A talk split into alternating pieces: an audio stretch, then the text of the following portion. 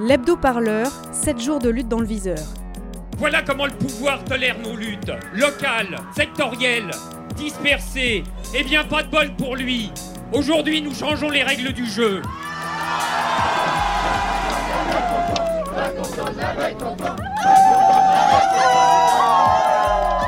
J'aimerais bien qu'on commence à me considérer en tant que tel. Radio Parleur, le son de toutes les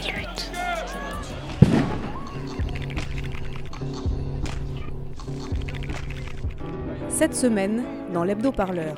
Les petits pas, les petits pas, ça suffit pas les petits pas, les petits pas, ça suffit pas les petits Est-ce qu'on peut se mobiliser sans faire de manifestation.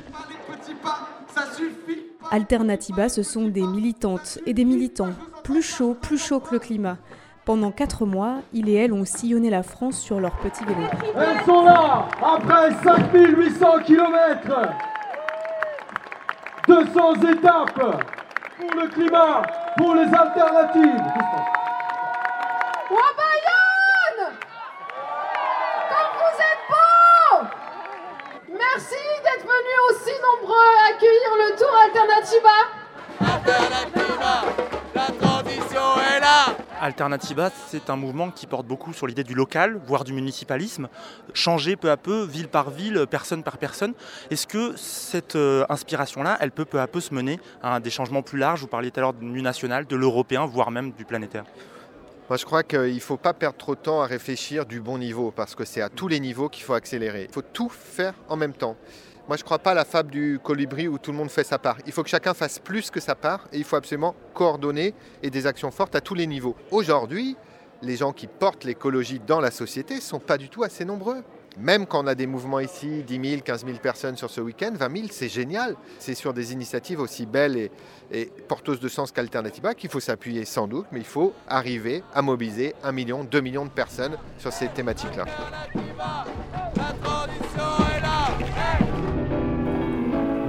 De l'autre côté de la France, la même joie, la même détermination et le même besoin d'exister aux yeux du grand public. Les femmes de chambre de l'hôtel Hayat, place Vendôme, manifestent dans les rues des beaux quartiers parisiens. Quel est votre travail Euh, femme de chambre. Vous travaillez donc ici dans cet hôtel? Oui, c'est très très luxe, franchement. Mais malheureusement, ben, c'est pas ça. Dans un palace, euh, c'est pas ça, quoi, franchement. c'est pas ça. Nous, on veut revendiquer nos droits, et puis voilà. Là, ça fait plus de 10 jours qu'on est là, et puis euh, on, est là, on va pas lâcher. On continue, on continue. Même trois mois, on va faire.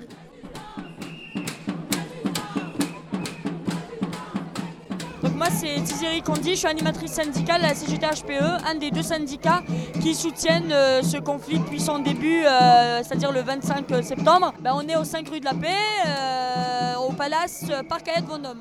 Donc c'est un des plus grands palaces parisiens et par ailleurs le seul palace français qui euh, sous-traite son service d'hébergement. Euh, et euh, justement aujourd'hui, elles ne veulent plus de sous-traitance, elles veulent être embauchées directement par l'hôtel, mais pour ça, elles veulent que les salariés de l'hôtel bénéficient du même statut qu'elles. Dans cet hôtel, il y a une situation un peu particulière. C'est une situation, je pense, unique en France, voire même dans le monde, où les salariés de la sous-traitance sont mieux payés et ont un meilleur statut social que celui des salariés en interne. Pourquoi? Parce que c'est pas par générosité hein, de leurs sous-traitants et encore moins de- du Hayat, mais simplement parce qu'elles ne sont pas à leur premier conflit, premier conflit. Elles ont déjà fait grève en 2013 et en 2014. Donc c'est des salariés qui reviennent vraiment de loin.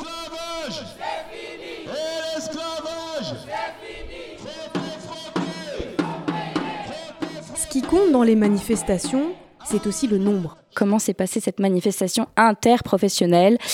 On a vu des images euh, où s'échappaient des nuages de lacrymo, des pancartes alléchantes, une large présence policière. Alors, Lauriane, bonsoir. Bonsoir Roman. Tu étais sur place à 14h, comment c'était Alors, c'était beaucoup mieux qu'espéré. hein. En effet, euh, ce matin, avant de partir, euh, j'avais appelé mes amis avec qui je me promène joyeusement le long des cortèges d'habitude. Alors, certains avaient totalement oublié cette journée de grève. D'autres euh, n'en avaient euh, tout simplement pas entendu parler. Et la plupart avaient la flemme. Et même Philippe Martinez, le secrétaire euh, général de la CGT, n'était pas vraiment confiant. J'ai lu ce matin dans une interview au journal euh, L'Humanité, le porte-voix des syndicalistes français, euh, il a déclaré, alors je le cite, hein, La mobilisation ne se mesure pas au nombre de manifestants. Ah bon, ben, très bien. Dans un sens, il a un petit peu raison parce que lorsqu'on fait le bilan de toutes les mobilisations et manifestations du printemps dernier, sans remonter même jusqu'à la loi travail de 2016, on peut dire que ça n'a pas donné grand-chose, que le pouvoir n'a pas vraiment plié, même s'il a parfois fait des mini-concessions, mais rien de très révolutionnaire. Alors, euh, moi, je m'attendais à une manifestation famélique et j'ai été agréablement surprise. Tout d'abord, euh, dans le métro, pour arriver euh, jusqu'à la gare Montparnasse, d'où partait le cortège, ma rame était pleine d'une bande de jeunes qui chantaient le grand classique slogan anticapitaliste et qui étaient venus pour protester contre Parcoursup. Je crois d'ailleurs, Lauriane, que la fac de Tolbiac a été bloquée ce matin. Tout à fait. Elle a été bloquée puis brièvement évacuée par la police. Euh, les étudiants qui étaient à la fac sont donc venus euh, rejoindre la manifestation et certains d'entre eux ont rejoint le cortège de tête que les policiers n'ont évidemment pas résisté à gazer, d'où les nuages euh, qu'on a vus sur le compte Twitter de Radio Parleur.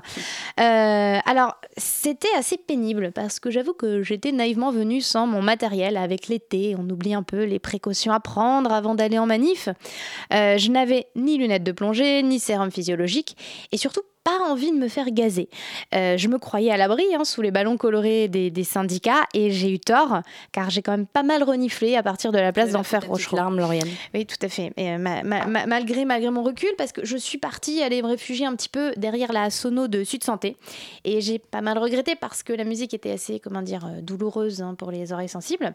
mais au moins j'ai pu discuter avec une cheminote donc qui s'appelle Laura, qui est agent de circulation sur la région Paris Nord et membre du syndicat Sudrail et je lui ai demandé euh, qu'est-ce qu'on pouvait dire aux gens qui n'avaient plus envie, qui ne croyaient plus aux manifestations? Bah, à mon avis, le problème, c'est que si on dit tout, on dit, enfin, si tout le monde dit ça, en fait, euh, voilà, euh, on est foutu, quoi. C'est le, patronat qui a gagné, c'est le gouvernement qui a gagné. Donc, bien évidemment que c'est important de venir manifester, descendre dans la rue, mais aussi pour se poser la question et pas attendre à chaque fois qu'on nous appelle, qu'on nous dise il faut venir ce jour-là euh, parce que c'est important, mais que nous-mêmes, on commence à réfléchir ce qu'il faudrait faire. Et ça, pour que nous-mêmes on commence à réfléchir ce qu'il faudrait faire, il faut se retrouver, il faut se voir, il faut être en manif, il faut être en grève. Quand chacun est au boulot, chacun est dans son coin. Euh, chacun est dans son poste euh, d'aiguillage, euh, en train de conduire un train, en train de vendre un billet, bah, à ce moment-là, on ne peut pas discuter parce qu'on est en train de faire autre chose. Donc pour nous, la grève, c'est aussi un moment où on se retrouve, où on manifeste certes, mais surtout on se retrouve, on discute et on pense à la suite et on essaie de décider quels sont nos moyens d'action, quels sont les moyens d'action qu'on a envie de mettre en place. À quoi servent encore les manifestations finalement? S'il vous plaît? Oui? La mensuelle de Radio Parleur en direct sur Radio Campus Paris mardi dernier, ça a été l'occasion de poser la question à un chercheur, Dominique Andolfato, professeur de sciences politiques à l'Université de Bourgogne. Euh, les, euh, les, gouvernements ou les employeurs sont quand même très attentifs euh, à ce qui se passe sur le front syndical. Et euh, en permanence, ils, essayent de prendre la température syndicale ou la température sociale. Et même si c'est difficile à démontrer, ça a quand même des, conséquences sur les décisions qui, vont être prises. Par exemple, si on prend des... des manifestations ou des grèves assez récentes au printemps dernier, je pense que tout le monde s'en souviendra, là, qui ont touché les chemins de fer. Euh, il y a eu euh, plusieurs grèves euh, qu'on a dit de, qu'on a dit perler. Enfin, les, mhm. cheminots sont mis en grève mhm. de, deux ou trois jours tous les, tous les cinq jours. ça a duré tout le, tout le printemps pratiquement. à l'arrivée, on a eu le sentiment que c'était un mouvement qui était, qui était perdant, puisqu'en fait, la, les, les, la réforme ferroviaire n'a pas été n'a pas été rapportée, elle a été maintenue. Mais ce que les, journaux économiques ou les, gazettes syndicales ont quand même révélé, en tous les cas certains journaux syndicaux, c'est ou, le Canard enchaîné par exemple, il a fait des excellents articles sur le sujet, ont montré quand même que les syndicats qui à un moment donné ont voulu négocier la, sortie de grève, notamment la CFDT et, l'UNSA, pour sortir de la grève, ont quand même réussi à, obtenir ou à arracher, euh, par exemple, ce qu'on a appelé le sac à dos social pour les, pour les conducteurs de locomotives, euh, également le fait que la les, ordonnances Macron concernant la réforme des... Alors tout ça est assez technique. Hein. Mais je, me permets juste de vous couper là-dessus et de faire réagir notre invité qui est toujours en plateau, euh, Xavier Piémont. Est-ce que pour vous, ce qu'est ce est en train de dire Dominique Andolfato sur euh, euh, que la grève période ait permis de négocier certains points, le sac à dos social par exemple, est-ce que pour vous c'est une avancée? Est-ce que c'est un, garde-fou? Est-ce que c'est quelque chose qui est, un peu considéré comme une victoire ou pas du tout? Moi personnellement, je, ne trouve pas ça euh, comme une victoire parce que euh, la victoire, ça aurait été euh, eh bien le retrait, tout simplement de, ce pacte ferroviaire. Donc ça, c'est j'ai envie de dire, gratter des miettes. Euh, en tant que cheminot, j'ai pas envie de gratter des miettes. Mais la manif euh, en elle-même ne suffit plus. Il faut investir, euh, j'imagine, les, réseaux sociaux. Il faut investir par des opérations coup de poing. Il faut, il faut inventer de, nouvelles formes, non? Oui, bien sûr, par-dessus le marché, voilà, il faut, faut, se mobiliser, etc. Il faut être en permanence sur, sur plusieurs, plusieurs fronts.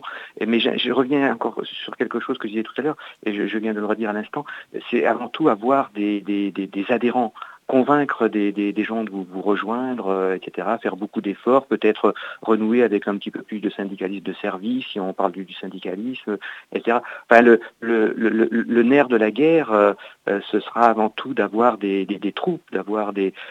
En Allemagne, quand on veut impressionner les employeurs, eh bien, il faut que les syndicats alignent des, des cohortes d'adhérents, etc., montrer qu'ils sont vraiment majoritaires et, et avoir des, des adhérents en, en, chair et en os et pas seulement des électeurs aux élections. moi, j'allais, justement prendre le contre-pied de ce que, que vous dites, c'est-à-dire, euh, euh, j'ai l'impression qu'on entendait euh, Philippe Martinez dans une tribune du Monde qui parlait de l'immigration. est-ce que justement investir pour un syndicaliste un, terrain qui n'est pas le travail et se positionner sur d'autres sujets, en lien avec le travail, mais est-ce que c'est pas inédit? Est-ce que c'est pas une stratégie qui fonctionnerait comme les nouveaux mouvements sociaux qui investissent tous les terrains finalement? Oui, mais qu'est-ce que les mouvements sociaux ont vraiment obtenu? C'est quelque chose, ils sont sympathiques, ils sont actifs, etc. Mais euh, est-ce qu'ils peuvent se prévaloir de, de, résultats à la hauteur, je sais pas, de, euh, pardonnez ma, comparaison, mais je sais pas, le Front Populaire, mai 68, etc. C'est non, un syndicat, sa, raison d'être, c'est avant tout la défense professionnelle, la défense d'intérêts professionnels. Il faut justement pas qu'il se qu'il s'écarte de cette dimension-là. C'est ce qui fait sa force, c'est sa raison d'être. dès lors qu'il euh, qui, prend une dimension plus politique ou plus euh, dès lors qu'il sort de ce champ, euh, les salariés vont, vont, le laisser tomber. Pour vous, ça brouille les lignes, c'est moins opérant. Voilà, il faut chacun sa, sa, raison d'être. Quand on est un syndicat, la raison d'être du syndicat, c'est la défense professionnelle. C'est la, c'est les, ce sont les questions économiques et sociales. bon, évidemment, ils vont être à un moment donné la question de l'immigration, ils, ils, vont la rencontrer, mais c'est pas la première question. C'est vrai que dans le moment de la lutte, Lorsque le cercle des syndiqués se réduit comme peau de chagrin, le combat devient difficile. Sous le soleil d'octobre, les ouvriers de Fort Blancfort ne bronzent pas.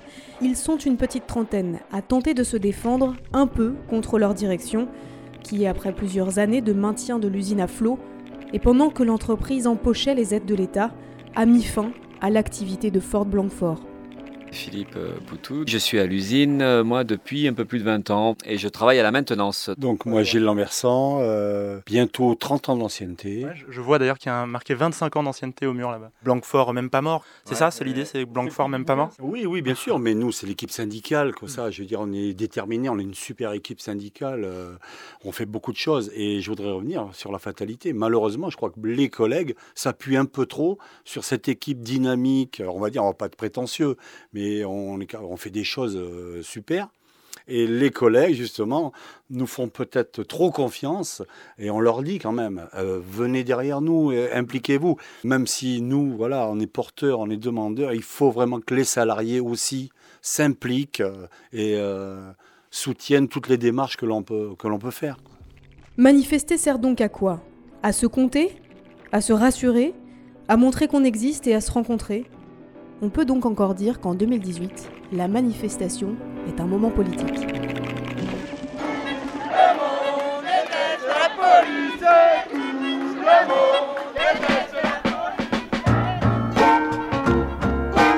Et comment vous appelez un pays qui a comme président un militaire avec les pleins pouvoirs, une police secrète, une seule chaîne de télévision et dont toute l'information est contrôlée par l'État? J'appelle ça la France, mademoiselle. Et pas n'importe laquelle. La France du général de Gaulle. On met un pognon de dingue dans des, dans des minima sociaux, les gens ils sont quand même pauvres dès le débarquement, prévoir des centres fermés, organiser des procédures rapides d'examen des situations, reconduire rapidement ceux qui n'ont pas droit à l'asile. Le seul responsable de cette affaire, c'est moi. Qu'ils viennent le chercher. Radio Parleur, le média qui vous parle des luttes et qui vous en parle bien. Eh ben, on n'est pas sorti du sable